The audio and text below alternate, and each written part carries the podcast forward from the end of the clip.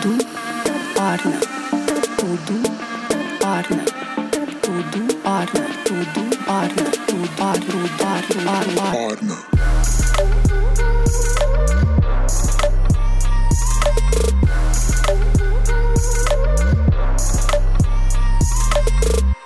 Não basta só falar, precisa fazer e precisa comunicar. Meu nome é Débora Alcântara e este é mais um podcast do Tudo Orna e hoje eu vou falar sobre esse assunto, né? Sobre verdade, verdade na comunicação, verdade na sua fala, verdade na sua atuação, que é importante para todos os segmentos, não só para quem é empreendedor, mas para qualquer pessoa que vive nesse planeta Terra, precisa ter uma coerência entre o seu discurso e o que você faz. Mas por que, que eu tô falando desse assunto aqui hoje? Porque muitas empresas usam muito essa coisa da comunicação, de falar uma verdade, de contar uma história, mas nem sempre essa história é real, ou nem sempre o discurso que é falado é para o público externamente, numa grande campanha, é vivido né, dentro da cultura da empresa, da cultura organizacional daquela organização. E muitas vezes isso tudo é usado para marketing, né, para publicidade, para posicionamento mas e aí? E quando não é assim? E por que, que cada vez mais as marcas não podem deixar de lado a sua reputação e não basta só construir uma imagem, mas precisa também trabalhar isso de forma real? Isso está no core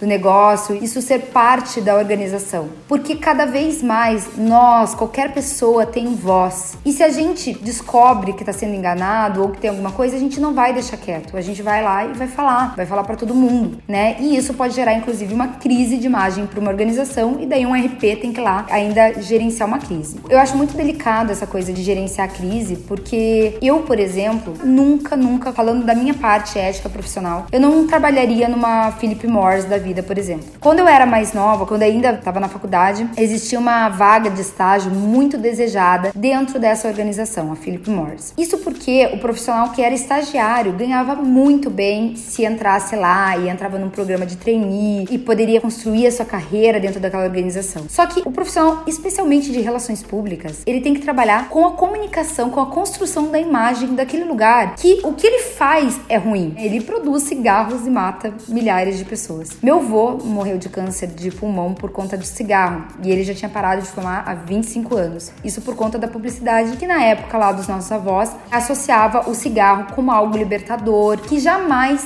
tinha algum tipo de dano para a saúde. Quando isso passou a vir à tona e ele descobriu que fazia mal pela saúde, ele parou de fumar. E desde então, eu não conheço uma pessoa que lutou tanto para contar para as pessoas que cigarro fazia mal, não fume, não fume, não fume. Ele foi sempre uma pessoa que trouxe muito isso para nós. E infelizmente, ele faleceu por conta do cigarro. Então, até por questões pessoais e por questões éticas, né, da minha pessoa, eu não trabalharia lá. Mas eu lembro que na época, né, algumas pessoas da minha turma conseguiram aquele estágio e todo mundo achou incrível e fantástico e maravilhoso que aquela pessoa conseguiu estágio lá. Só que agora não adianta mais. Não adianta só falar que é muito bom, maravilhoso, ou não adianta até ah, ter um programa de responsabilidade social dentro da sua empresa. Você precisa fazer de verdade e, lógico, também precisa saber comunicar isso. Existe um outro caso bem clássico, assim, dentro das relações públicas, que é um caso sobre uma empresa brasileira que falava assim: aqui é lugar de gente feliz. E quando as pessoas, né, o consumidor final chegava na loja, tava todo mundo triste, né, com cara lá de chateado e tal, porque não era trabalhado isso internamente, aquilo não era a verdade da empresa. E vários outros casos de empresas que criam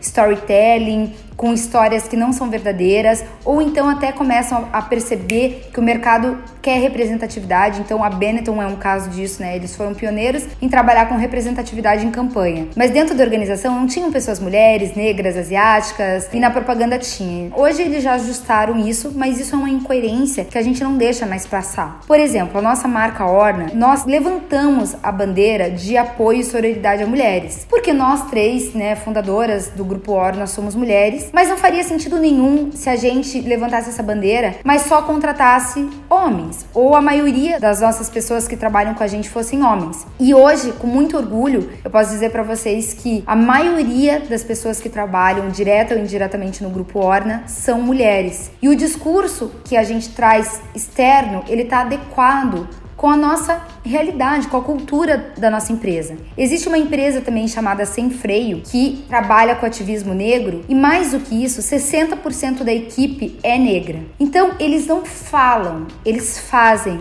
e o melhor, eles sabem comunicar isso, que também é um outro ponto importantíssimo, que daí vem a questão do branding, né? Em como você vai comunicar isso, porque tem muitas empresas maravilhosas que têm essa verdade, que não só falam, fazem, mas não sabem comunicar e muitas vezes pecam aí. E aí eu incluo também empresas do terceiro setor, ONGs, que fazem trabalhos maravilhosos e não sabem como comunicar, e muitas vezes acabam não conseguindo nem captação de recurso e tudo mais para sustentar um trabalho maravilhoso porque não sabe da comunicação. Então a comunicação é importantíssima, trabalhar o branding, a projeção. Gente, isso não tem a ver com ganhar dinheiro, isso tem a ver com você saber comunicar o teu propósito. Não basta só você dizer a verdade, mas a minha empresa é do bem, a gente tem a coerência e tal. Mas se você não sabe comunicar, não adianta você só falar a verdade. Você precisa saber gerar notícia, você precisa usar as redes sociais de forma estratégica, você precisa saber posicionar a sua marca e construir e consolidar a sua marca. E é tudo isso que a gente no curso Efeito Orna. Em breve a gente vai ter uma nova edição desse curso. Então, se você tem interesse em entender mais sobre a nossa jornada empreendedora, sobre posicionamento de marca na internet, sobre comunicação, branding, assine a nossa newsletter, participe da nossa comunidade no Facebook, Efeito Orna, e venha fazer parte desse movimento, venha sentir o efeito na sua marca, no seu negócio. Um beijo e até o próximo podcast.